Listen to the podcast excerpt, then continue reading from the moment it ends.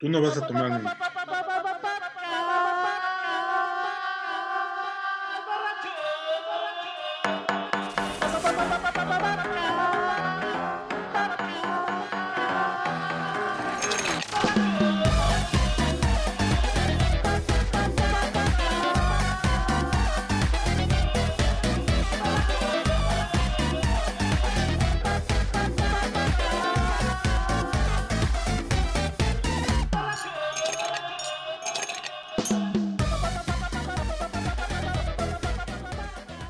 Puntuales como cada semana, jóvenes, estamos en el podcast borracho Papaloy. ¿Cómo estás? Señor, un estúpido gusto. Por la invitada del día de hoy, que Ajá. desde que me enteré, desde que conocí su historia, yo digo, un día tiene que ir al podcast borracho. Y además es Ibarita. Entonces yo sí quiero compartir esta historia porque en serio está que no se la creen. Es Ibarita que no, Varita sí. No, que no es lo mismo. Varita sí que sí, Varita. Exacto, muy bien. Muy bien. Eh, ¿Qué pasó, mi Raúl? ¿Cómo andas? Desde Tepic, Nayarit. el- Muy bien, ¿Dónde No, te- que anda en Puerto Vallarta, ¿no? No, muy bien, muy bien acá saludándolos desde Puerto Vallarta, Jalisco. Muy bien, ¿vas a ir al Milk? ¿O cómo se llamaba ese antro súper famoso? No, donde iba el hijo del Chapo, ¿cómo se llamaba? El, Exacto. el blanco, ¿no? Una cosa así. Sí, ¿no? Era algo como leche o... Ah, la leche. La leche, ¿no? Sí, sí. la leche, sí. Sí, Yo sí, siempre sí. pensé que estaba en Zacualtipán, pero no, está en Ah, Puerto es un Vallarta. restaurante aquí en Vallarta muy famoso. En Zacatecas, sí. Exacto. No, pues ya abrieron, ya, ya abrieron sucursal acá por, por Zacatecas. En fin, exacto. desde también desde la colonia postal. Oh, ¿Cuál es tu colonia, George? Josefa Ortiz. Ah, cabrón. La colonia José Ortiz, ¿cuál es esa? Entre la postal, Jo- entre el Josefa Álamos. Domínguez. Ajá. Ajá, entre la. Entre. Pues, eso es como la fronterita de la postal. Ok. O sea, cuando pides un taxi, ¿a dónde pides? A, a la Josefa. No, no, no. No, pues, que- Bueno, te, yo los dirijo, pues. Si no. te llevan a. si ya ando muy, muy, muy, muy cansado, les digo que me lleven al parque de la postal. Ah, Ah, bueno. ah, por el parque de la postal. Tengo buenos amigos por ahí cerca. Por el parque de la postal. Un, un saludo al Harry Faustino, que tal vez escuche este podcast. Y desde Guadalajara, Jalisco, tenemos a nuestra invitada, A Sibarita, ver. que escribe de viajes, comidas y bebidas en Tasty Tours, en Instagram. Sí, en Tasty Tours, en Instagram y también en revista Blue and Blanc. Ok. Están en la revista Blue and Black. Pero, ¿qué te pasó en la vida? Híjole. Platícanos tu historia de vida, que son de esas cosas que yo decía de... Nunca he dicho tiene una historia de vida, pues yo no hago programas de coaching chafas. Un saludo a los 28 que producimos aquí. Pero que sí pagan, fíjate. ¿Quién diría? Claro. Deja Nah. mucho dinero. Sí, sí hay un mercado, pero en fin. Eh, Todo el mundo quiere que le digan cómo, cómo ser exitoso en la vida, Papá Loen. Ay, acá tengo un coach de vida que tiene 23 años. ok. Tú me dirás así, ¿cuántas veces estás divorciado? ¿Cuántas, espe- cuántas empresas has quebrado? ¿Cuántos, ¿Cuántas crudas te has curado? No, Sí, no, que no manches. no, no, no, en fin. Demasiada Entonces, teoría. Roxana trae una historia de vida que si esta novela no se la van a creer. ¿Por dónde comenzamos? Pues imagínate que de pronto llevas una vida aparentemente cotidiana con la que pues dices una vida normal, ¿no? O sea, como como cualquier otra. Pero de pronto a tus 32 años te enteras que tus papás no son tus papás, que toda tu familia no es tu familia, ¿Que en realidad, no sabes, que en realidad no sabes eh, de dónde vienes, que todo lo que dice en tu acta de nacimiento pues es una falacia, que tu signo no es tu signo y que básicamente eh, pues no sabes quién eres tú, porque eso me enfrenté. Pero ¿cómo te enteraste? O cómo... Supongo que de niña O sea, yo, tuviste... yo, venga, venga, yo tengo Jorge. un par de preguntas y perdón que te interrumpa. Venga, pero, venga. eh, eh, eh, ahorita con, con lo que me comentaste, me da a entender eh, muchas cosas, pero no quiero suponer lo peor. Eh, yo me puedo imaginar que fue una especie de adopción fantasma, una cosa así que te adoptaron y años después te, te- te enteraste que pues que no. O sea, bueno, que, que o sea, ellos te dijeron, somos tu familia, pero te adoptamos, igual te lo aplicaron, no sé, unos años. Eso como me imagino que me lo contaste. Es algo parecido, algo así, sí, algo así. ¿Va por ahí? Va por ahí, va por ahí, sí. Sí, obviamente, este, fue, es como, como cuando te hablan de la gran conspiración y tú estás toda tu vida buscando algo que no sabes qué es, pero no te das cuenta que en realidad la gran conspiración está alrededor de ti, que todo, que todo, que hay detrás de ti un gran secreto, que, que, que nadie quiere decirte nada, que nadie aparentemente sabe, hasta que hay un valiente que de pronto te dice todo, bueno, te dice lo poco que sabe y, y descubres eso, ¿no? Pero yo en realidad eh, era algo que siempre lo sospechaba desde... Yo, yo tengo mucha memoria de cuando tenía 12 años, yo creo que fue mi etapa más conspiracionista al respecto. Pero como donde- una niña de 12 años puede ser conspiracionista? Como que decías, yo no pertenezco aquí, a mí me trajeron los Illuminati, a mí me trajeron los ovnis. No, bueno, O, o- o algo, algo, de aquí no encaja, algo no, es- no encaja, o no sé. Sí, era algo así, era como, era como un sentimiento eh, de no pertenencia, de... Yo me acuerdo que a veces me quedaba en la ventana de mi casa mirando. Eh, Y, y a mí me pasaba lo mismo cuando era niño. Yo ¿Sí? veía a mi hermano Raúl y, y digo, pues, sí, sí me siento como Azcárraga y, y, y ese cabrón como que no lo veo de mi alcurnia, decía yo de niño, pero fue algo así, ¿o no? No, era diferente, era más bien como, como que yo decía, ¿por qué, ¿por qué yo nací aquí? ¿Por qué nací con esta familia? ¿Por qué estoy aquí? Como, ¿qué hago aquí y por qué estoy aquí, no? Y era al mismo tiempo como, me siento muy diferente a como son ellos. Porque aparte déjame decirte que la gran conspiración ayudó en todo, porque yo siempre me vi muy parecida a mi padre. Y entonces ese parecido físico a mi padre era lo único que me daba pertenencia a la familia y lo único que yo decía, no, pues estoy loca. O sea, no, ¿cómo no? O sea, ¿cómo no voy a ser hija de ellos si tengo la misma cara de mi padre? ¿No? O sea, según yo, ¿no? O sea, me veía y yo decía, me parezco mucho a mi padre. Pero por otro lado, había una idea extraña en mí, así como la película de Inception, cuando tienes una idea que no se te quita, de hay algo que mis padres me están ocultando y no me quieren decir. Y entonces mi labor a los 12 años era construir historias alrededor de qué era lo que podía haber pasado. Porque la historia que a mí me vendieron cuando yo era niña es de que yo tenía una hermana gemela, que esa gemela se había muerto al nacer y que yo había quedado viva. Y que antes de mí había habido otra hermana que murió y después de mí igual otro hermano que murió. Y casualmente yo fui la única sobreviviente, ¿no? Entonces, este, para empezar ahí ya estaba Ajá, como rara la cosa, ¿no? ¿Sí? De por qué se murieron todos mis hermanos y, y yo fui la única que vivió, ¿no? O sea, la única héroe Como que- camada de gatitos. Sí, exactamente.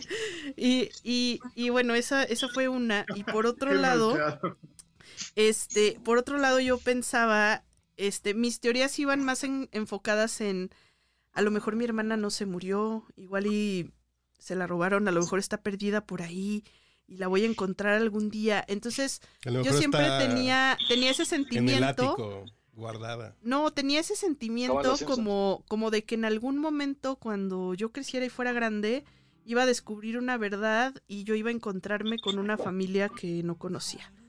Y tan fue así, y es algo súper creepy, pero que lo tengo ahí guardado, que cuando yo estaba en sexto de primaria hicieron un concurso en mi escuela de... Pues sí, era, no era como de ensayo, pero sí tenías que escribir algo. Y yo me puse a escribir como un guion de novela y toda la historia iba de dos hermanas que se buscaban porque a una de las niñas este se la habían robado al nacer y a la otra las habían separado, entonces se buscaban hasta que ellas se encontraban, ¿no? Entonces era toda esta historia y obviamente una de esas niñas era yo, ¿no? Y era la que me representaba, una de esas niñas. Y ahí la tengo escrita, la encontré y se me pone la piel chinita de verla porque yo no sabía absolutamente nada, simplemente escribí eso porque era como lo que tenía. Finalmente eh, fui creciendo, pero yo me acuerdo que esculqué toda mi casa buscando alguna evidencia de que no sabía, pero yo quería buscar algo. Encontrar una foto de alguien que no conociera, encontrar un papel. Me acuerdo que revisé mi acta de nacimiento, pero pues en esa- aquel entonces a los 12 años no sabes mucho sobre actas de nacimiento, entonces pues yo la vi normal, no le vi nada raro. Pero déjame que te interrumpa porque tienes un oscuro secreto también en tu pasado. ¿Estuvieron en la septiembre, ¿eh, muchachos? Ah, muy bien. Eso, eso es muy malo. ¿Por Ese- qué muy malo? Aquí todos somos de la septiembre. Sí, todos- somos de la septiembre. Ok, Sí, sí, sí. somos del club Sí, entonces. sí, sí. Tenemos. Ya lo club de los si chicos malos. Un problema o qué? Pues sí. Yo creo que. Creo que. No. Es que ser periodista de la Bueno. septiembre, qué vergüenza, ¿no? Mira, es que Pudiendo no estudiar sé, en no es Colombia. Pudiendo estudiar en Colombia.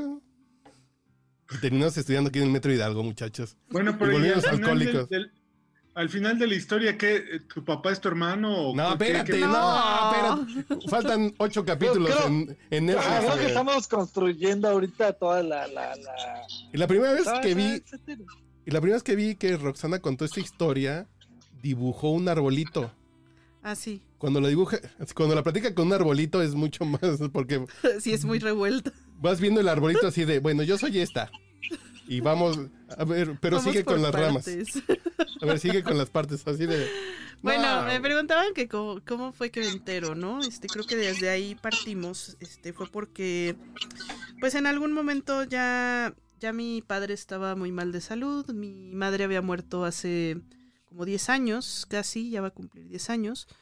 Y finalmente mi padre ya estaba muy mal. Y un día, platicando yo con una prima, este, pues como que se me ocurre filosofar con ella y decirle varias de mis crisis existenciales. Y yo creo que algo se ablandó en el corazón de ella de decir, no, pues ya vamos a decirle porque, porque ya es, ya es hora de que sepa, ¿no? Entonces en una de esas, este, ya sin anestesia, me la suelta, ¿no? Y me dice, pues es que tus, tus papás no son tus papás, ¿no? Y yo me quedo así como, ¿cómo? ¿Qué dijiste? Y, y ya ella, eh, pues me dice tal cual, que me, que me habían adoptado, pero que no sabía exactamente cuál era mi origen. Entonces me dice, bueno, es que hay muchas teorías acerca de dónde vienes, o sea, era toda una polémica. ¿Es alguna teoría que tenga que ver con un origen extraterrestre? No, Ah. no, nada de eso, pero... Pero bueno, había, este, ella me dio principalmente como tres ramas, ¿no? Digamos de, de ese arbolito. Eran dos arbolitos, de hecho, ¿no? Este, y ella me dio la teoría que, la que le parecía más lógica, que ella, ella pensaba que una tía que era prima de mi madre era mi mamá biológica. Eh, yo con esa tía pues tuve mucha, mucha relación, sobre todo en mi infancia, que pasaba los veranos con ella. Imagínense la, la vida feliz campirana en un pueblito. Este, yo todas las vacaciones me iba con esa tía y de hecho siempre le dije a esa tía que para mí ella era como mi segunda madre, o sea, la, la quise muchísimo. Entonces, ella fue tu mamá y se acabó la historia.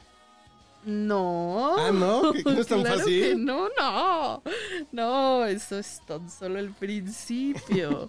No, no, no. Ella, este. En un, en un principio, bueno, esa era la teoría más lógica y fue por la que. La que más me fui a investigar. O sea, ese era un árbol completo, ¿no? El- esa teoría era un árbol completo, el que ella pudiera haber sido mi mamá. Porque entonces yo me enfrasco en el tema de buscar mis orígenes, de ver eh, de dónde era. O sea, yo quería saber qué había pasado conmigo. O sea, quién, independientemente de que quiero muchísimo a mi familia adoptiva, de que el sentimiento por mis padres no cambia en absoluto. Yo quería saber cuál era mi origen y qué había pasado conmigo, o sea, por cómo había terminado ahí, ¿no? Entonces empieza también mi instinto periodístico de, de buscar la verdad y de buscar qué había pasado de investigar. Entonces, bueno, hago este árbol de, pues sí, lo más lógico es que mi tía haya sido mi mamá, pero ¿y si no era? Entonces surge otro árbol que era el de las teorías random. Y en ese árbol cabía cualquier teoría, hasta incluso la que tú dices de que esta niña es extraterrestre y quién sabe quién la dejó aquí, ¿no? Pero eh, venían, por ejemplo, había, había muchas teorías súper divertidas. Una, por ejemplo, decía que, que mis padres eran un piloto y una aeromoza que pues obviamente trabajaban en la aviación y que entonces por su trabajo pues no podían cuidarme ni tenerme y por eso me habían dejado con mis papás. Había otra teoría que decía que mi madre había muerto en el parto y que pues la familia era muy humilde y no me podían cuidar y entonces me habían dejado con mis padres. Después había otra teoría de que una, una de mis tías, otra tía que es la más chismosa de la familia, imagínense, la típica tía que siempre está metida en todo, que esa tía sabía supuestamente quién era mi madre y hasta tenía como algunos datos de ella, ¿no? Eh, obviamente era la menos creíble en ese momento porque, pues dices, es la tía chismosa, ¿no? Entonces, cualquier cosa puede pasar. Y había otra teoría que decía, que era súper rara e ilógica, que decía que a mí me habían dado con un primo de 8 años que le decían el Titi. Entonces que... ¿Cómo, cómo, cómo que con un primo? Sí, con un, con un primo de mi familia. Que tu primo llegó con un niño. Y mi primo había llegado con una niña y este, como de mira, me dieron una niña y este, y ya está aquí y, y bueno, que así era como me había integrado a la familia. Entonces, bueno, tuve que, tuve que ir investigando una por una. Obviamente descartar también la, la típica teoría de, pues pude haber sido una niña de, de orfanato y que me adoptaran o del DIF o lo que sea, ¿no? Este que después revisando pues mis papeles, mi acta de nacimiento, pues no, mi acta era normal, era como de hija biológica, pero lo que no me había dado cuenta es que sí faltaba un dato. El dato del registro de nacimiento, que es un numerito que te dan cuando naces. Te dan una cédula con unas con don- donde pones las huellitas del bebé y te y ese registro se supone que lo tienes que poner en el acta de nacimiento. Mi acta de nacimiento no tenía ese número, entonces este era lo único que faltaba. Y decías, "Mm, hay algo raro, ¿no? O sea, ¿por qué no tiene ese número? Si yo encuentro ese número, entonces este pues voy a saber de dónde vengo, ¿no? U- Uriel, Sí, dígalo. ¿y tu hijo que, que, que nació como de dos años, sí tiene ese número, güey? Porque tu hijo tiene cuatro meses, pero se ve como de cuatro años, güey. No mames. Ya va a cumplir seis, ¿Ya cumplir seis meses? el 18 de agosto. Wow. Hijo de la chingada. Y se le ha pasado encerrado toda su vida. y nosotros Sí, quejándonos, güey. Y nosotros quejándonos, güey. Literal es generación COVID. Es generación COVID, ¿verdad? Sí, Ponle COVID. Rodríguez, güey. Cámbiale el nombre. exacto. Aldo COVID. Al- Aldo Hugo, ¿verdad? Aldo Hugo. Le, le vas a poner Hugo por Por López Gatel. Aldo Gatel Rodríguez, ponle. ¿Hacía alguna No, pregunta no. que le quieran hacer a Roxana hasta el momento, güey? Pues al final de la historia estaría poca madre. No, pues No. es que faltan un chingo, güey. No, pues por eso. Es lo que te digo, es así de cuando, cuando dices, ay, pues sí, tu tía era tu mamá pues, con la que pasabas las vacaciones, ¿no? Y que te quería como una hija. Sí, pero fíjate que siempre había algo que no me cuadraba de esa teoría, o sea, de ahí se derivaron muchas ramas, ¿no? Desde, no, es que hubo una época que tu tía se fue a México, a Ciudad de México, y entonces, este, a lo mejor ahí fue cuando se embarazó, que aparte coincidía con mi año de nacimiento, cuando ella estuvo viviendo aquí, y yo recuerdo que muchas veces me contó de esas etapas y decía, claro, seguramente nací aquí, nací en Ciudad de México y no en Guadalajara como me dijeron. O sea, ya yo estaba hasta con una crisis de identidad de si era la tapatía o era chilanga, ¿no? al Atlas. Sí, claro. Era como, ¿y ahora de dónde soy, no? No soy ni aquí ni soy de allá, ¿no? Como dice la canción. Y este, y bueno, eh, el tema que no me cuadraba es que así como cuando me dijeron el secreto y estaba yo pues como sentida de, híjole, qué mala onda que nadie me dijo nada en Y además, tantos años. ¿Cómo se siente cuando toda tu familia te ocultó eso? ¿Cuántos años? 32 años. Fue hace 20 minutos. Fue hace sí, tres años. o sea, fue hace, sí, hace, hace dos años, este, prácticamente, que yo me entero. Entonces, yo me sentía como traicionada, ¿sabes? Me sentía traicionada por mi misma familia de cómo pudieron ocultarme eso por tantos años y no decirme absolutamente nada. Y como también de dónde quedo yo, ¿no? O sea, dónde queda de mi derecho de saber mi origen, de, pues sí, o sea, de, de saber quién soy, de dónde vengo, todo, ¿no? Y finalmente, bueno, a mí lo que no me cuadraba, eh, de, todo cuadraba en esta teoría de que mi, mi tía podía haber sido mi mamá, excepto que cuando yo empezaba a preguntar con mis tíos y a investigar con ellos esta teoría, este, se dividió la familia en tres, literal. O sea, los que me dijeron, estás loca, tu tía no fue tu mamá, no tiene nada que ver, nunca la vi embarazada. Los que me dijeron, híjole, pues es que a lo mejor tal vez, o sea, como que sí me cuadra. Y los que firmemente creían que sí, pero que tampoco tenían ninguna evidencia para afirmarlo o que nunca les dijeron nada, ¿no? Entonces, yo me aferré al último grupo sobre todo porque eran los que supuestamente me estaban ayudando a investigar también, ¿no? Se convirtieron como como en mis brazos investigadores y uno de esos brazos investigadores fue un primo que es mi primo Cedric, que está en Chicago. Eh, y él, bueno, era, era sobrino de la que decían que era mi mamá, ¿no? Pero tú lo contactaste así, tú lo anduviste facebookeando, ¿no? Sí, yo, yo ya tenía contacto con él y una de esas, este, pues le pedí su teléfono y hablamos por teléfono y le conté todo. Y él me dijo, claro, es que a mí sí me supercuadra, es que con razón esto. O sea, teníamos como muchas evidencias sutiles que hacían pensar que efectivamente mi tía era mi madre. Y me dice, bueno, déjame preguntarle a mi mamá a ver si sabe algo, ¿no? Le pregunta a la mamá y coincide que la mamá dice que el hermano de ella, que era pues, el esposo de mi tía, le contó alguna vez que su hermana había estado embarazada y que había tenido una niña. Entonces, bueno, por ahí coincidía, ¿no? Y decía, es que sí coincide, o sea, ya hay alguien que dice que sí estuvo embarazada, que sí tuvo una niña, ¿no? Y me dice, voy a seguir investigando. Entonces, ese primo supuestamente se fue con otra persona a investigar cercana a la familia. Y ese otro cercano le corroboró supuestamente lo que dijo la mamá este, de él. Y le dice, sí, claro, este, tu tía fulana sí estuvo embarazada y sí tuvo una niña. Es más, yo sé quién es el padre de esa niña. O quién fue el padre de esa niña. Entonces, pues ya me empieza a decir... Obama. No. no, porque no, porque no vivía en Chicago.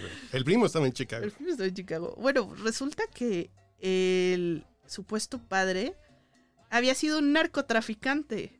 Ah, del, del pueblo de... Del pueblo de allá de Michoacán. O sea, imagínense al narco michoacano de pueblo, ¿no? Y había sido un narcotraficante que pues había tenido muchas mujeres, había tenido muchos hijos. Y me dice, este era tu papá. Sí, me dice, claro, este era tu papá. Porque te pareces. Porque te pareces. Pero aparte, ese señor tiene una hija que se parece muchísimo a ti. Y cuando me dice eso, pues yo me quedo impactada.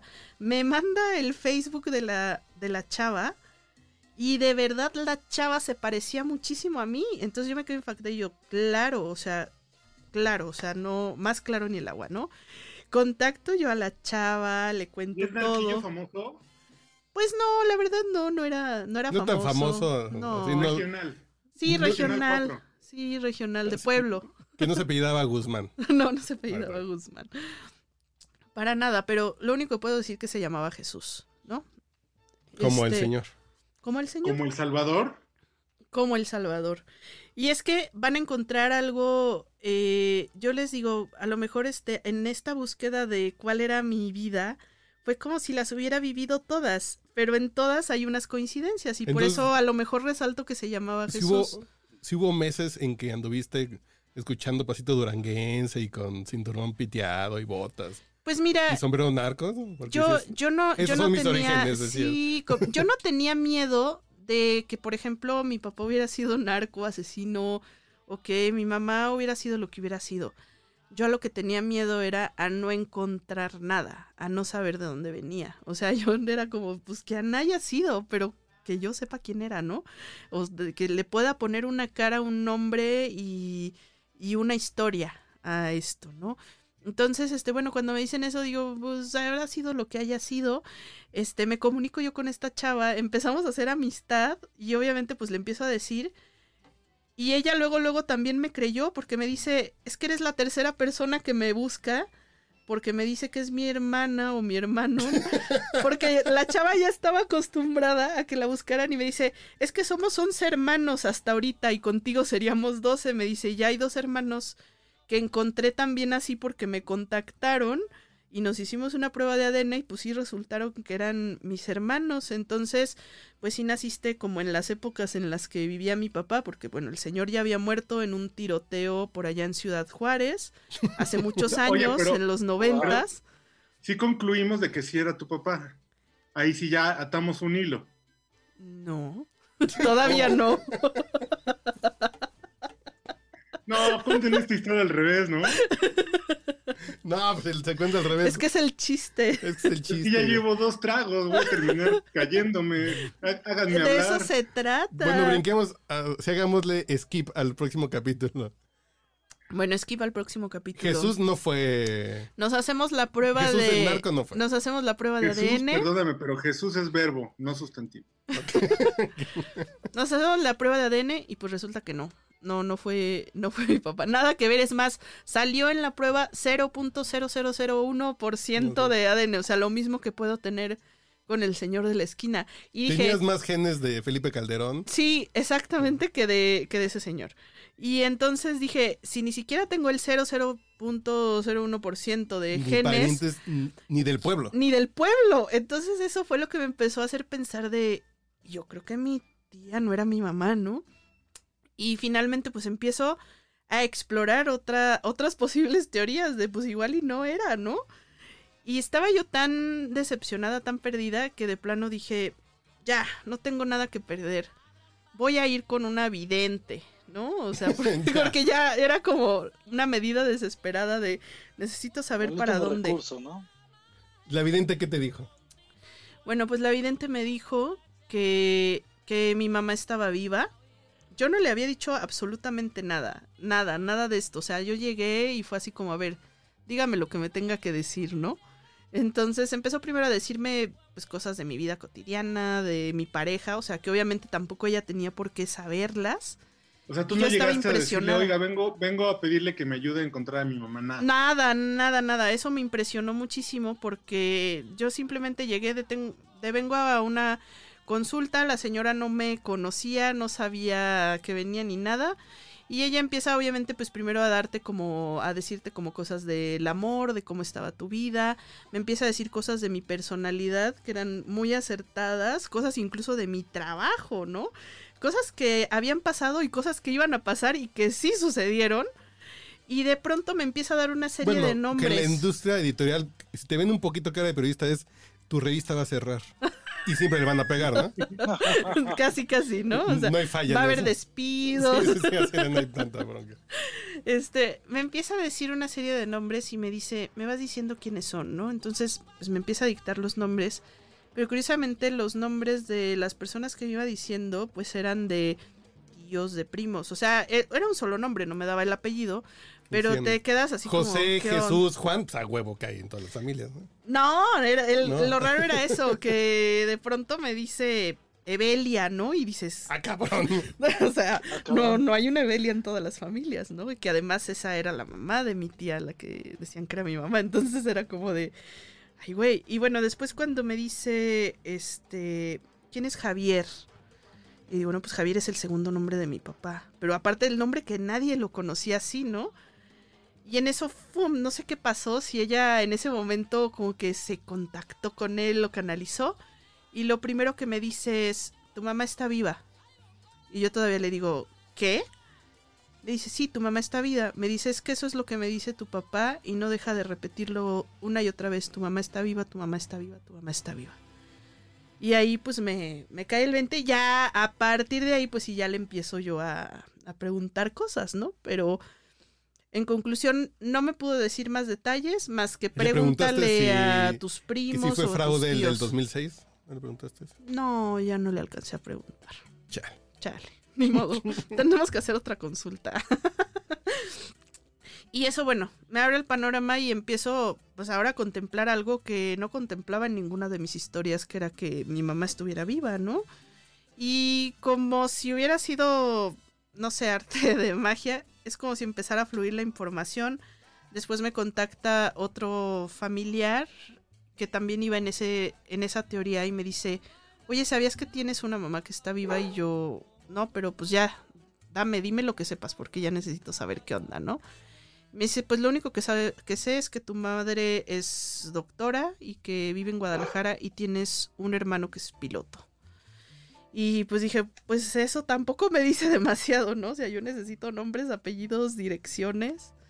Y finalmente, este, termino con otro, con otro de mis tíos, que eran los papás. Pero en tu familia o cerca no había pilotos y doctores. No, nadie, nadie, nadie, nadie. O sea, se veía que era alguien totalmente fuera que nada que ver, ¿no?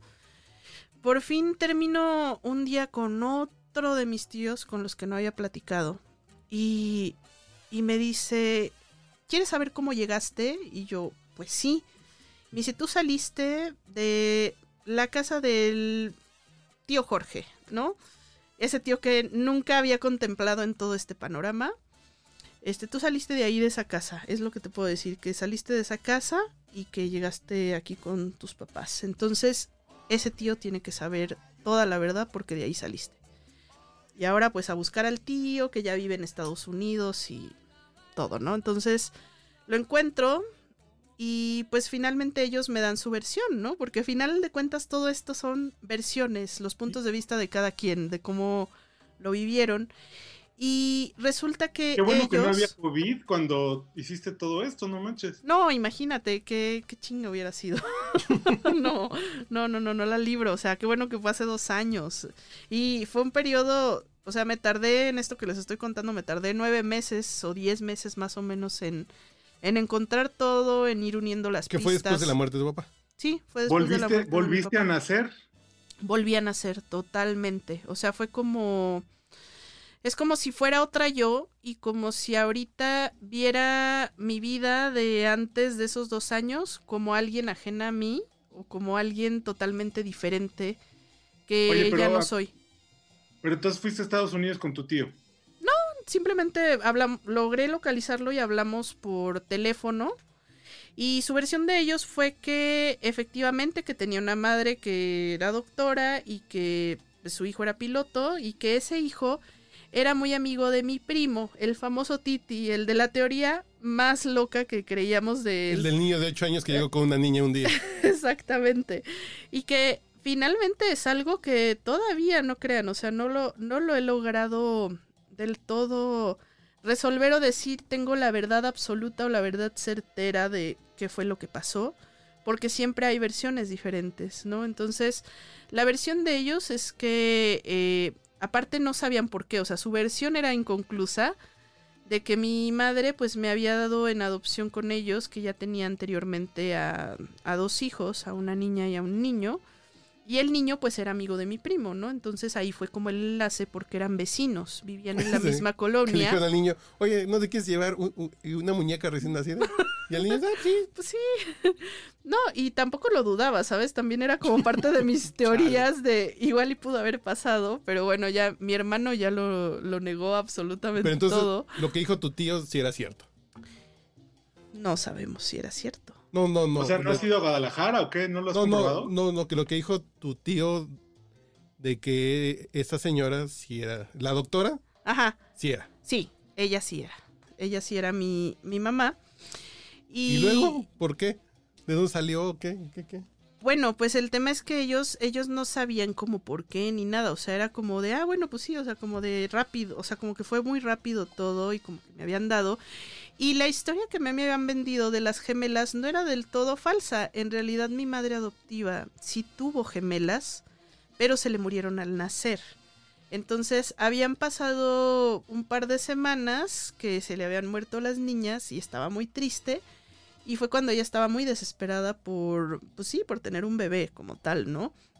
Entonces, bueno, pues lo más fácil fue que cuando tuvieron a la niña, pues la registraron con los papeles de una de las gemelas, que fue la que nació viva, ¿no?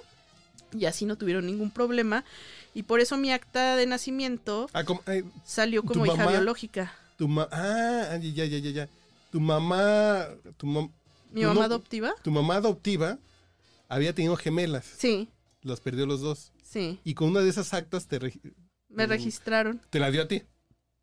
Exactamente. Por eso tengo dos fechas de. dos cumpleaños, básicamente, o dos fechas de nacimiento, ¿no? O sea, la, la que me pusieron de las gemelas y la que era mi fecha de nacimiento. Pero ¿cómo real. llegaste a casa de tus papás? Porque, bueno, según mis tíos, este, mi mamá me dio en adopción como si no me- como si no pudiera tenerme porque ella trabajaba pues en un hospital. Pero en realidad ellos no supieron exactamente por qué me estaban ¿Cómo fue? dando, cómo fue. Llegaron un día tus papás a decir, y adoptamos a esta niña, que Ajá. nos las dio una doctora. Sí, sí, sí. O sea, llega- llegó más bien supuestamente la doctora a decirles, este, es que les quiero dejar aquí esta niña porque no puedo, no puedo yo tenerla. Y ellos dijeron, sí la queremos, pero va a ser para mi cuñada que acaba de perder gemelas y ahorita le hablamos y ahorita viene por ella. Llegaron, este, se hizo la entrega. Dicen mis tíos que igual después mi mamá se arrepintió y dice, no, mejor no se las voy a dar. Pero como ya estaba palabrado, la convencieron y finalmente que sí, que sí me dio. Y bueno, mis tíos decían que mi mamá después fue a buscarme o que luego le preguntaban por mí. Pero mi madre adoptiva fue la que les hizo a todos pacto de silencio y de pues no le vayan a decir nada ni a la niña ni a la doctora. Este, Ya y no la de regresamos. Hecho, ya no la regresamos. Y de hecho fue algo muy extraño porque a mí me llevaron los primeros tres años de mi vida, yo no vivía ahí en la ciudad, me llevaron a vivir a un pueblo... Te sacaron re- de... Me sacaron totalmente a un pueblo refundido en medio de la nada, eh, allá en Jalisco, ¿no? Y, y bueno, pues yo me quedo con esta versión y, y yo finalmente no iba en un plan de ni de reclamo ni de reproche, sino todo lo contrario, de pues órale, o sea, todos podemos, creo, pasar por una circunstancia difícil y yo creo que a lo mejor si a mí me pasara ahorita también eso, bueno, ahorita quizá no, pero si en algún momento me hubiera pasado de que quedo embarazada y tengo un niño y no puedo darle lo mejor, pues a lo mejor también hubiera hecho algo similar de, de buscar el bienestar del hijo, ¿no? Finalmente creo que es lo que, lo que ella había buscado. Y me quedo como con esa versión primero de, pues va, yo creo que así pasó. Y le digo, bueno, ayúdenme ahora a buscarla porque pues quiero platicar con ella y, y ver si ella también quiere verme, ¿no? Porque igual y no me quiere ver y no después quiere saber nada de 33 mí años. después de 33 años. Entonces, este, me dice, sí, claro, pues te, no, no sabemos, no sabían ni cómo se llamaba mi mamá, o sea, simplemente la ubicaban por la casa o por donde vivía y empiezan a ayudarme, la encuentro, este, obviamente ellos sirven como mediadores y, y finalmente me dicen, pues que sí, que tu mamá sí quiere hablar contigo y si te quiere ver y quiere saber de ti, entonces voy a Guadalajara, voy a verla. Este, y bueno, pues sí, me encuentro ya con una señora mayor de 72 años y que se parece mucho a mí, ¿no? Entonces me asombra porque eso era también para mí como todo un tema, el a quién me parezco, el no me parezco a nadie, el, el tema de la pertenencia, ¿no? De, parecerme a alguien de mi familia. Y cuando platico con ella, pues es una señora muy tranquila, muy apacible, que puedes estar hablando horas con ella. Y pues yo esperaba justamente ese discurso, ¿no? El de, hija, perdóname por haberte dado, este, no podía en ese momento, pues cuidarte, mantenerte, lo que sea, ¿no? Yo iba preparadísima para ese discurso, pero no iba preparada para que me dijera, es que hija, yo nunca te di en adopción, a ti te robaron. Chan, chan, chan. Entonces, ahí No fue adopción. Qué, qué buen twist. Sí, o sea, entonces ahí yo me quedo como de, cuando yo le pregunto, bueno, pero entonces ahora sí quiero que me digas qué fue lo que pasó, me dices que es lo mismo que yo quisiera saber qué pasó, me dice, porque yo, yo nunca te vi, o sea, a ti te, te desaparecieron, te robaron y yo nunca volví a saber de ti hasta este momento que estamos hablando.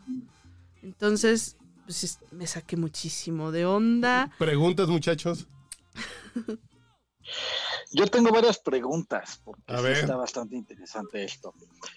A ver, Me venga. imagino que, que el momento que cuando te cuentan que te robaron de chiquita, fue como un shock emocional brutal. Porque todo. Brutal. O sea, los papás fíjate, fue- adoptivos fue- son unos ladrones. fue- Pues es que también Ajá. es lo primero que piensas, ¿no? A ver, pero Fue- yo tengo como una pregunta más importante, una pregunta más importante.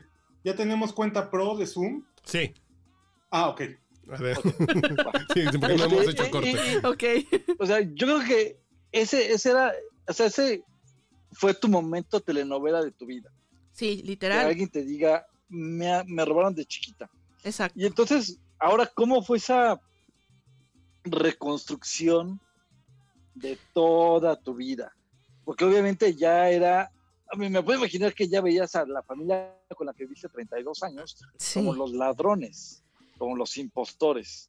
Por un lado Sí. sí, pero por otro tampoco podía juzgarlo, ¿sabes? Es que era como, híjole, es que finalmente no tenía la certeza de qué pasó. O sea, igual, seguía teniendo muchas teorías. Porque además a tu mamá biológica la acabas de conocer hace Exacto. cuatro minutos. O le creo a toda la familia que ha estado conmigo toda la vida o a la señora que acabo de conocer hace 10 minutos, ¿no? Sí, pero por otro lado, yo también ya tenía como estudiadas ciertas cosas, porque no creas, o sea, me metí yo a grupos de Facebook de adopción, obviamente a terapia, a todo esto, y había leído yo muchas historias de encuentros de, eh, digamos, de hijos adoptados con sus madres biológicas, y en la mayoría de esos encuentros había presente mucha culpa, incluso rechazo, incluso como también cosas eh, de dificultades en la relación. Y yo a esta mujer que acababa de conocer hace cuatro minutos, la podía mirar a los ojos y ella no tenía un gramo de culpa. Ella estaba contenta, estaba radiante, estaba feliz de verme y no tenía este tema del rechazo. Entonces eso, eso me hacía confiar más en la versión de ella que en toda la versión de, pues sí, de, de pronto de mi familia de años, ¿no? Eh, el tema que me contó la versión de mi madre es Pero que no, no. pero- ajá. Ella me contó que, bueno, cuando yo nací, eh, ella pues estaba trabajando en el hospital, estaba de guardia, eh, era médico, y que cuando finalmente nazco yo de parto natural, le dan a la niña, etcétera, se va ella a su casa y al día siguiente ella empieza a sentir que tenía como una hemorragia, o sea, como que algo había salido mal en el procedimiento que dijo, esto no es normal, o sea, ya tuve dos partos y esto no es normal. Eh, entonces empieza a sentir mal y se va al hospital. Y ella parece ser que le habían dejado un pedazo de placenta, no le hicieron bien el procedimiento y pues estaba desangrando, hubo que operarla y ella estuvo hospitalizada dos semanas. ¿Y el papá? Esa es otra historia. No, no, es parte de lo mismo, pero bueno, el, el papá hasta ese momento estaba medio desaparecido, me había visto obviamente nacer, no, no estaba casado, digamos, este, legalmente con mi madre, ni tampoco vivía con ella. Y en ese momento mi padre se iba a ir a estudiar una maestría a Alemania, porque aparte él también era médico, ¿no? Entonces, literal, mi madre me dijo, tu papá vino, te vio nacer y luego se fue. O sea, porque ya él tenía que irse a su, a lo de su maestría, ¿no? Entonces, este, no me, había como toda esta parte de no me apoyó, de bla, bla, bla, ¿no? Mi madre se va al hospital, se queda dos semanas hospitalizada y dice que cuando ella regresa a su casa, yo ya no estaba. Y que supuestamente yo me habría quedado con los hermanos y hermanas de ella y pues con mis hermanitos, ¿no? En aquel entonces que pues iban a la escuela y todo. Entonces empieza a irse el foco de sospechosos eh, a reducirse una de dos o bueno de tres o a que habían sido mis padres adoptivos o mis tíos adoptivos o los hermanos o hermanas de mi mamá. Y entre mi madre y yo construimos una teoría que hasta ahorita es la teoría más aceptada y donde, este, digamos que en todo lo que he investigado coincide un poco más. Y es que mi madre tenía una hermana que... Perdón, cuando dices mi madre es. Biológica. ¿Cuál madre? Ah, biológica, mi madre biológica. Ok, ok, Gracias. Este, cuando diga mi madre es mi madre biológica y mi otra mamá le voy a decir mamá adoptiva. Este, mi madre tenía una hermana que dice que siempre la odió, ya saben, las, la típica relación fea de hermanas que se odian, que se hacen cosas de lo peor y que este casi se deschongan y se matan. Eh, así tenía una hermana mi Pero mamá. para regalar una hija. Pues resulta que sí hay un antecedente en la familia de esa, esa, esa tía, esa hermana de mi mamá, cuando tuvo, tuvo tres hijas, ¿no? Y cuando una de las hijas, la mayor, se embaraza y tiene a su bebé, a su primera, pues nieta, era su primera nieta, ella no quería que la niña naciera. Finalmente, pues la chava decide tenerla. Y esa tía regaló o vendió, más bien, a su nieta. Entonces mi mamá decía, si eso hizo con su propia nieta, que no me lo haya hecho a mí, que me odiaba. Regaló una nieta. Sí, regaló una nieta o la vendió, creo que fue... Se la quitó a su hija para... Sí, sí, sí. Y, y tenemos ahorita esa prima, no sabemos dónde está. Está en la misma situación que yo, no la, nunca la hemos encontrado. ¿Cuál prima? ¿La hija de tu tía? Sí, la hija de mi tía está ahorita. no Desaparecida. sa- sí, no sabemos quién es o dónde está o a quién se la Es una familia muy desapegada, ¿no? muy rara, muy rara. Este, entonces llegamos a esa conclusión. Eh, lo malo, bueno, pues es que no, no podemos ya comprobarlo porque esa tía ya falleció. Eh, entonces, este, bueno, eh, esa era como lo más coherente porque de esa forma sí encaja que en realidad si mi madre estaba en el hospital, pues yo me quedé a cargo de mis tíos y esa tía a lo mejor pensaron que mi mamá se iba a morir porque se puso muy grave, entonces dijeron, no va a haber quien cuide a esta niña, mejor vamos a darle en adopción o simplemente por hacerle la maldad a mi madre. Y pues lo más cercano pues fue con los vecinos, claro. Entonces encaja que mis tíos pensaran que se trataba de mi mamá porque como era su hermana pues se parecía mucho a ella. Y así sí encaja todo. O sea, es la forma en la que Y entonces, todo si encaja. se va a morir la señora que acaba de tener una hija, no hay problema.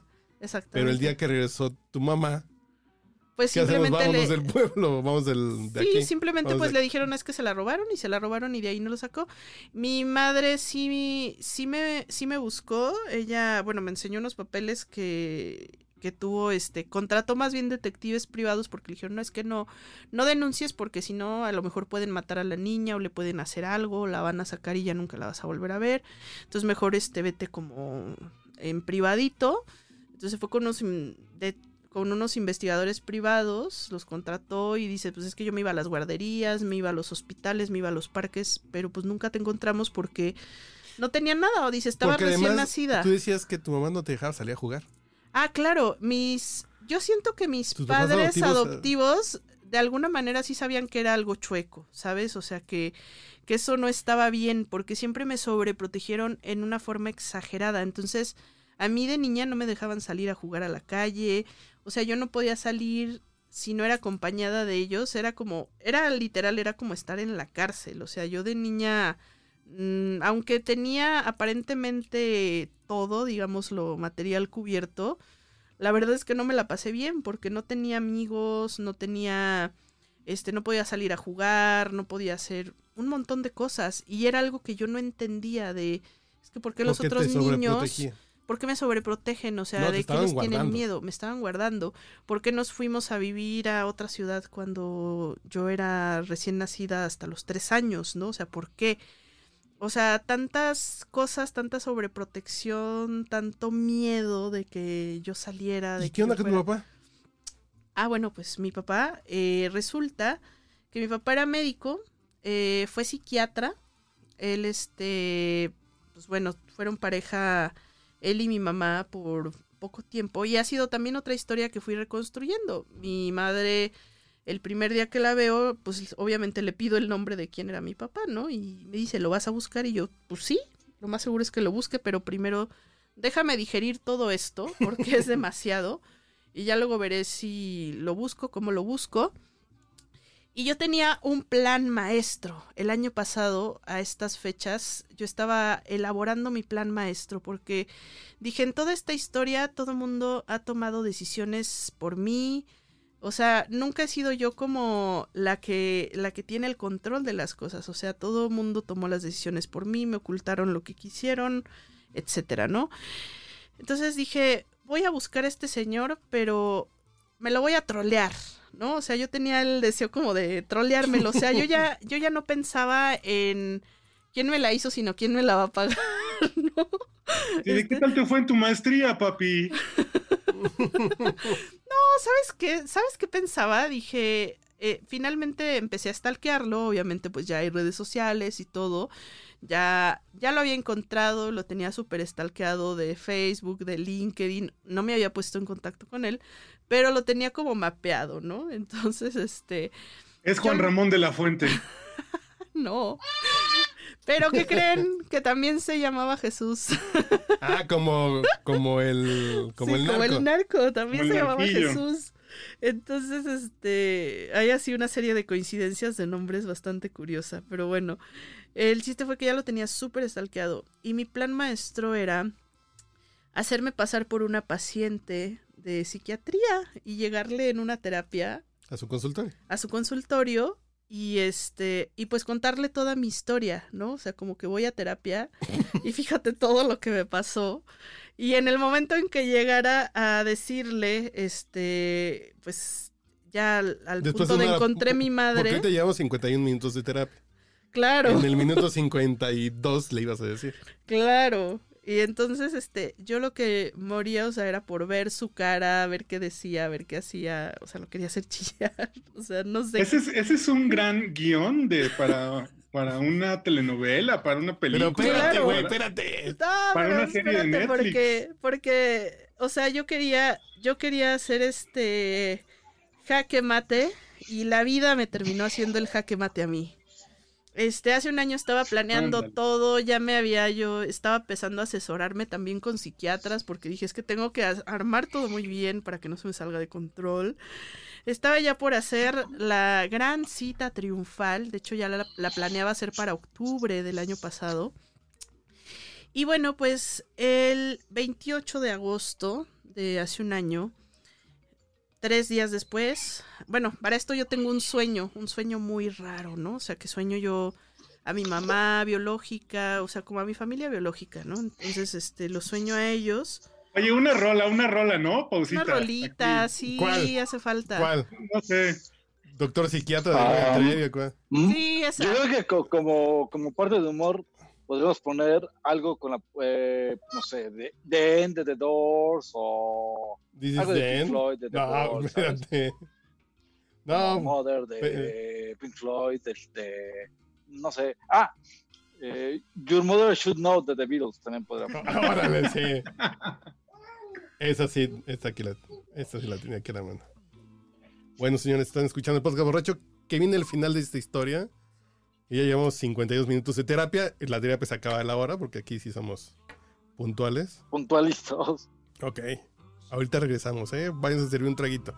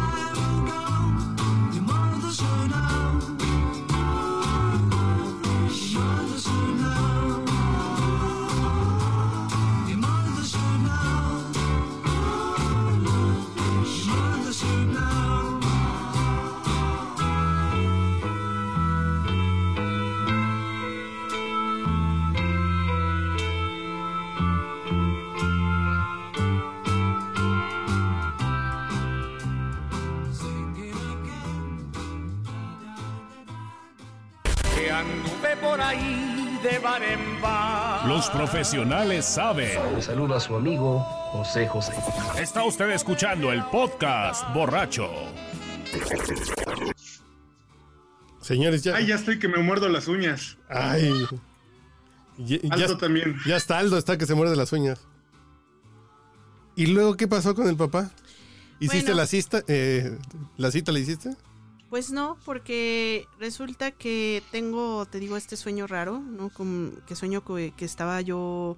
Mi mamá canta, ella este, canta ópera y entonces yo soñé que iba a verla porque ella me había contado que iba a tener una presentación eh, para Día de Muertos. Y la sueño a ella cantando, ¿no? En el escenario. Y veo que estaba yo como en un estadio y atrás del estadio era como si hubiera un panteón. Y veía todo súper lúgubre, muy extraño. O sea, es de esos sueños que por más que pasen años nunca se te olvidan. O sea, no sé si alguna vez les ha pasado, pero bueno, yo soy mucho de sueños, de A mí tener, sí, cuando soñé con tener Britney en el como- 2002 me pasó lo mismo. de tener como premoniciones o cosas así de que, que en el momento no las entiendes, sino hasta que ya pasan y dices, por eso soñé tal cosa, ¿no? Entonces yo me sentía como muy rara y veía como el panteón, veía lúgubre y me quería ir de ahí. Y ya saben, típico, que llega eh, el sueño apocalíptico donde llegan las naves con extraterrestres y empiezan las abducciones y se empiezan a llevar a todo mundo, ¿no? O sea, yo me acuerdo que estaba huyendo, en el sueño me la pasé corriendo y huyendo, o sea, fue una pesadilla horrible. Y justamente el 28 de agosto del año pasado, bueno, pues se viene, se viene un despido masivo en, en mi, en la revista donde trabajo, bueno, en la editorial. Y de pronto yo lo relacioné con mi sueño, porque era como esas abducciones donde se llevaban a la gente. Es un sueño muy recurrente en el mundo editorial. Eran como esas abducciones donde hacía lo random, agarraban a la gente y de pronto se la llevaban y la quitaban. y yo que estaba corriendo así de que no me alcancen los aliens, pero era que no me alcance el recorte, ¿no? Entonces, este, de pronto lo relacioné con eso. Y pasan tres días de eso, yo estaba bastante, pues, lastimada de alguna forma, pues de ver que se habían ido muchos compañeros. Era un fin de semana. Y de pronto, eh, pues llega el domingo, me manda un WhatsApp mi, mi mamá, mi mamá biológica. Porque así nos es- empezamos ya a comunicarnos, ¿no? A tener una relación, a hablarnos, este, etcétera, ¿no?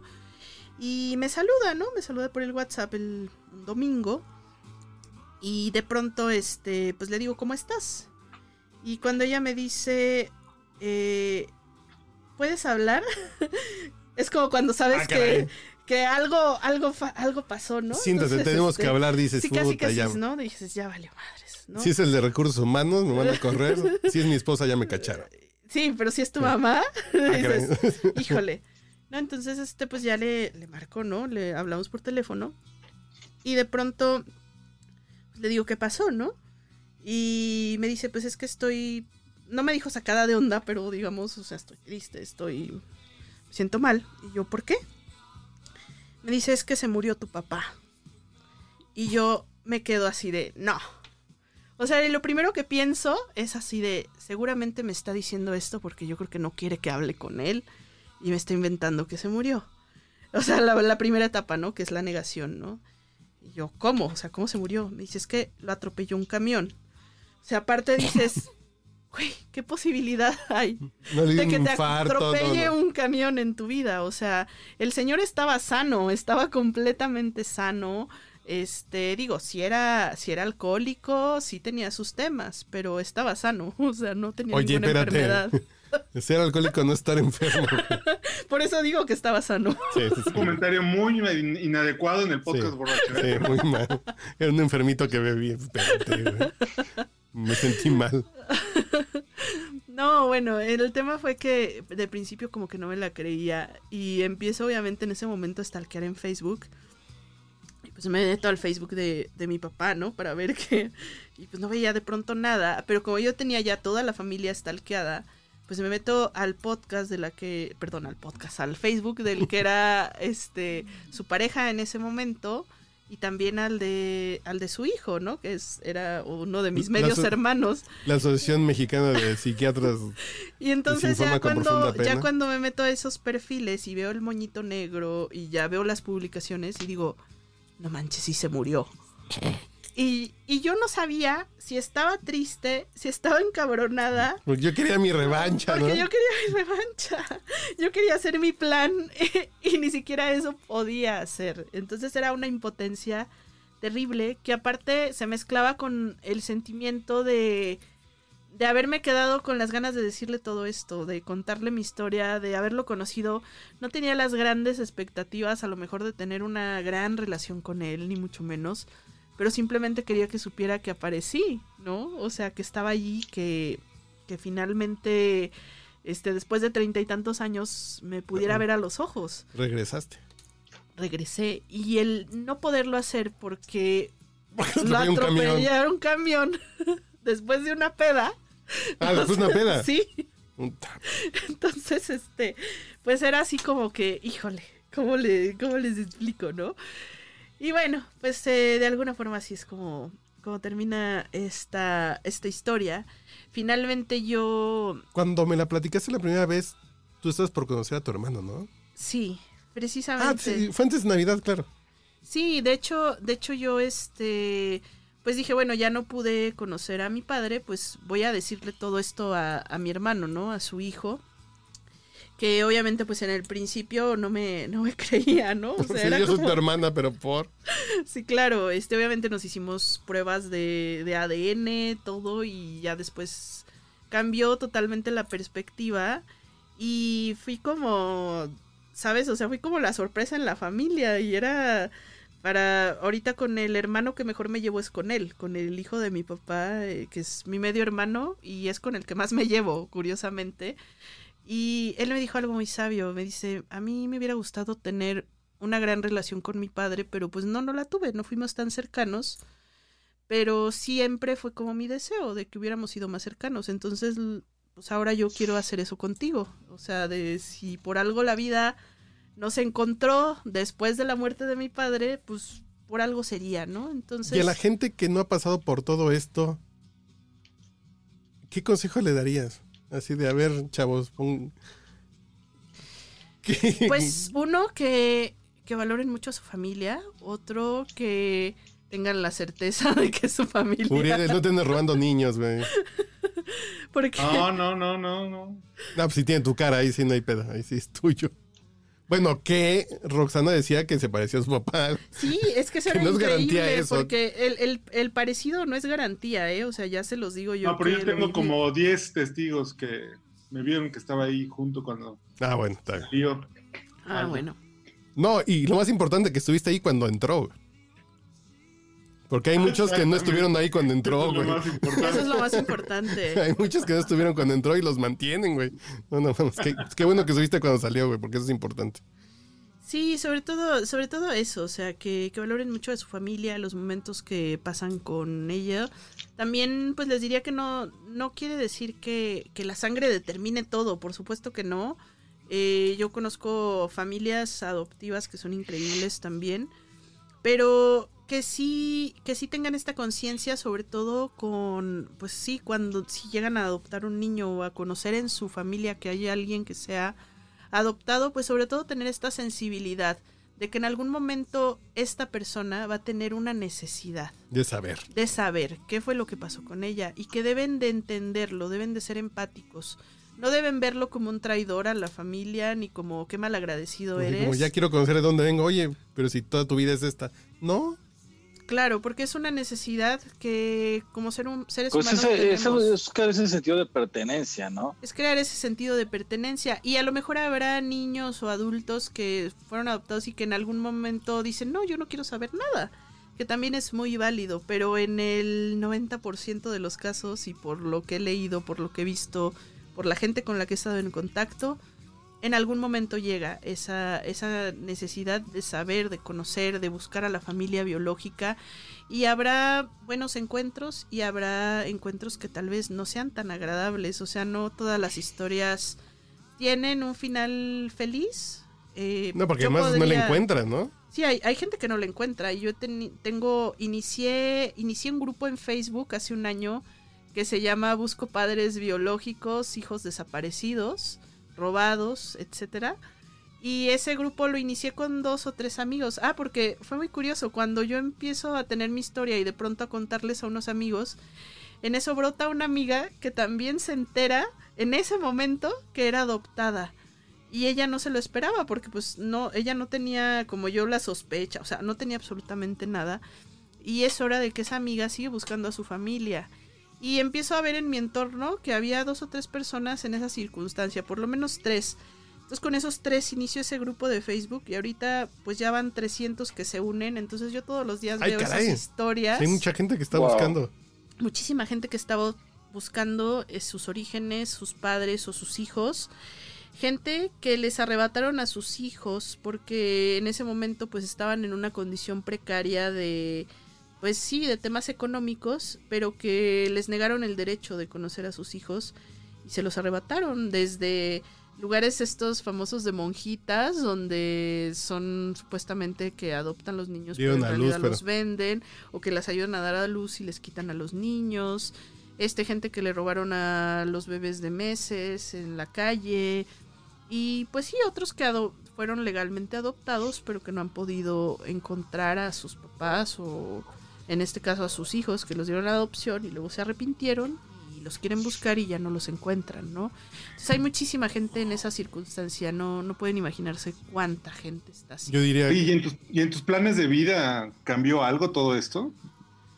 Sí, cambió mucho porque fíjate que yo tenía tanto este sentimiento de no pertenencia que ya ni siquiera me daban ganas de quedarme en México. O sea, yo ya quería irme al extranjero, quería desentenderme por completo del Bueno, país. que después de la 4T todos nos queremos ir, aunque seamos adoptados o no. Sí, yo creo que sí, y ahorita No tiene estamos que ver en una eso. postura de, de ya lo, lo que caiga es bueno. Sí. Cambiar de código postal está chido. Pero ahorita fíjate que no, o sea, fíjate que sí me dio como, como este ímpetu de estar con la familia, de conocer a mi familia biológica. Porque además está chingón. Bueno, no está chingón. Voy a utilizar mejor el, el Otra adjetivo. palabra. Sí, voy a utilizar otra palabra, pero. Se murió tu mamá y tu papá. Y de pronto te sale una mamá que hoy está siendo tu mamá. Exacto. Está jugando de tu mamá y, y es tu mamá Exacto. biológica. Fue como una segunda chance que, pues, que la gente no tiene.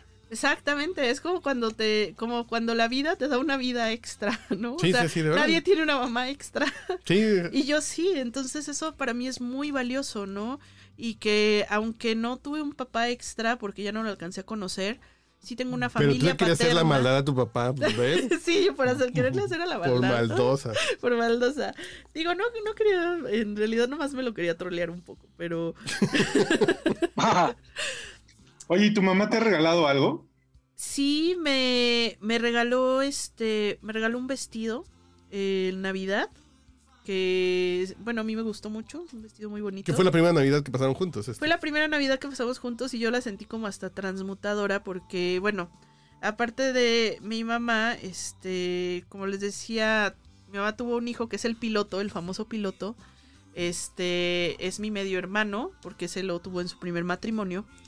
Y después con mi padre, después de mí, tuvo tuvo otro hijo. Entonces yo tengo un hermano que es mi carnal, o sea, es mi carnal de mamá y de papá. Y Ah, ah, porque tu mamá volvió a andar con tu papá. Sí, mi mamá volvió a andar con mi papá y se volvió a que- embarazar. Después de que regresó de Alemania, anduvo tu papá con tu.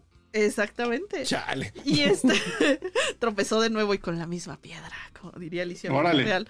Eh, entonces, ¿saben que también por eso, esa es otra cosa que, que decía yo, es que sí, efectivamente, no tendría sentido que me hubiera dado en adopción, porque si no, la existencia de mi hermano no tendría sentido, porque habría tenido otro hijo Sí, con si la a mí misma me hubiera persona. dado con la misma persona, o sea, entonces ya desde ahí también se refuerza la teoría de que pues sí me robaron, o sea, si no no hubiera tenido a mi hermano, o sea, entonces bueno, Como dirían los clásicos, ya más para ir cerrando, es cuando dicen. ¿Cómo decían en la tele de son las 9.58 de la noche? ¿Saben dónde están sus hijos? Es. Son las 9.58. ¿Saben si sus papás son sus papás? no, sí, efectivamente. no es ser la de malas, ¿no? Sí, ¿no? Y este y finalmente No, bueno, yo salí borrachote y, y no, yo creo que, y digo borrachote por mi mamá, ¿eh? que es la que le gusta el pedo, no a mi papá, que era un santo, No, pues yo por mi papá. que, que le gustaban los hombres, creo. Seguramente. Pero sí, este, el punto fue que la Navidad de 2019 para mí iba a ser como, fue algo como inolvidable, porque uno, pues fue la primera Navidad que pasó con mi familia biológica, con mi mamá, con mi hermano, con mi hermano mayor, este, que también pude ver a mi otro medio hermano del lado de mi papá. O sea, pasé de ser hija única a tener tres hermanos, ¿no? Este, a tener tres hermanos hombres que aparte pues están más o menos los tres como en mis edades, entonces para mí es algo súper valioso, ¿no? Y que con los tres fui bien recibida, con los tres me llevo poca madre, cotorreamos muy chido, o sea, nos llevamos muy bien y eso ya, créanme, es así como dicen priceless, ¿no? Porque no, no, no es algo común, o sea, no es algo que pase en una familia que se está reintegrando, ¿no? Y esa Navidad fue súper curiosa porque, bueno, yo tengo allá en Guadalajara una casa que fue la casa donde crecí con mis papás adoptivos y que para mí las Navidades siempre eran como agridulces, eran como raras, eran como como que siempre me hacía falta algo, ¿no? Y siempre quería yo tener como esa reunión familiar y pues mi familia adoptiva nunca era de muchas reuniones ni de juntarse con los tíos o con los sobrinos o con la familia, ¿no? Entonces la Navidad era muy como muy X. Y esta Navidad fue muy padre porque justo como la casa de mi madre es pequeña, dijimos, bueno, pues vamos a hacerla en mi casa, ¿no? La fiesta, la cena de Navidad. Entonces, para mí fue como una transmutación el llevar una fiesta en con la tu nueva familia en tu, en tu casa de tu familia Sí. vieja. Exactamente. Chale, que. No, ya- Sí, literal, o sea, y era como, como escena de, de película, o sea, de que tenía los cuadros, ya saben, de las fotos de mis papás adoptivos y estábamos en la mesa comiendo con mi familia biológica, ¿no? O sea, con todos. Ya me dio sed porque ya, ya, ya está muy raro, carajo. Diría. Diría. Pérez Guy. Señores, váyanse enfriando. Ah, qué carambas. Pues sí, esa es mi historia. ¿Ven por qué la gente bebe? Este podcast puede ser la sección de ¿Ven por qué la gente bebe? Exacto. Sí. Qué bárbara. Sí, Oye, me, tuve- me que echar que un par de vinos para poder contar todo esto. Sí, sí, sí. Y vamos a empezar ya a grabar un podcast de, De Disney viajes. Tours, de viajes, comida y bebida. Y ¿Qué, el- qué- qué es viajes? Ya no sé, bueno, yo fui de, el- Ya no se acuerdan. yo fui de fin de semana al Mario de, de Reforma. güey. Me pasé un Ah. fin de semana en el Mario de Reforma. Tan raro que un cabrón me sirva tragos, ¿no? Decir, oye, ¿me haces un trago? Y subir a la alberca y sí, sí, sí. Qué bonito. Muy raro. Diría el clásico. Diría el clásico de qué raro es llegar a un hotel con eh, ¿cómo era? Sin carro y con mi mujer. Pues sí fue, a- a- sí fue algo así parecido. Órale. Diría clásico, sí, sí fue Es muy que raro. ya hacía falta. Sí, fue aquí en la ciudad, que fue así de, vámonos, a donde sea, el hotel de la ciudad que tenga alberca, funcionando y no sea de paso, vamos. En fin, Oye, jóvenes. ¿y, y qué hay? ¿Es- ¿Hay un pack o qué? No, no, no, no, no. Se llama retiro de la cuenta de la Forego. Eso. Háganlo, muchachos. Si cotizaron y les hace falta dinero, en 10 días tienen dinerito en su cuenta. güey. 10% de lo que tienes ahorrado antes de que vaya a utilizarlo López Obrador para los ninis. Mejor chúpenselo ustedes.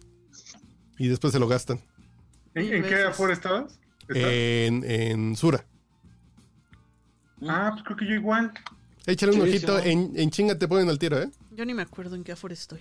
Échale un... Que si tienen dinerito ahí, le pueden dar una pellizcadita que no les caería nada mal y en chinga les cae el dinero. Ok. Para las caguamas. El jueves nos vemos para platicar con Rubén Moya. ¿A qué hora o qué? A las 4 de la tarde aquí. Rubén Moya, la voz de Jimán, de, de. de. Saúl Lizazo en Bacardí. Saúl Lizazo, La voz de Jack Palance, de Aunque usted no lo crea. La voz de. de ¿Cómo se llama este? De Morgan Freeman. que Quiere decir, del negrito de las verrugas. Morgan Freeman. La, vo- la voz de Dios. La voz de Dios, obviamente, claro. Ah, la voz de Dios. Así es, vamos a platicar con él.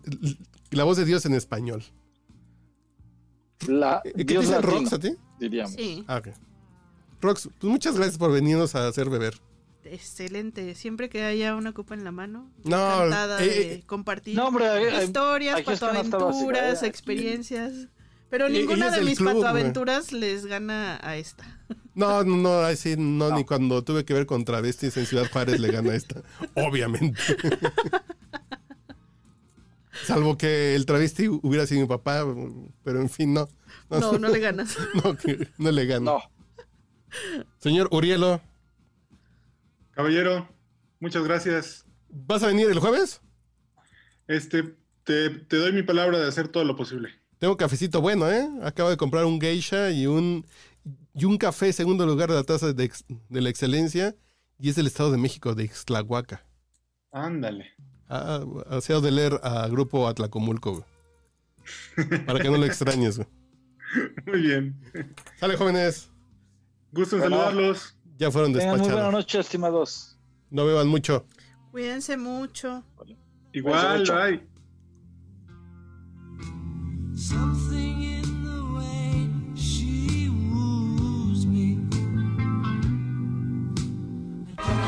El podcast borracho se pone remoto.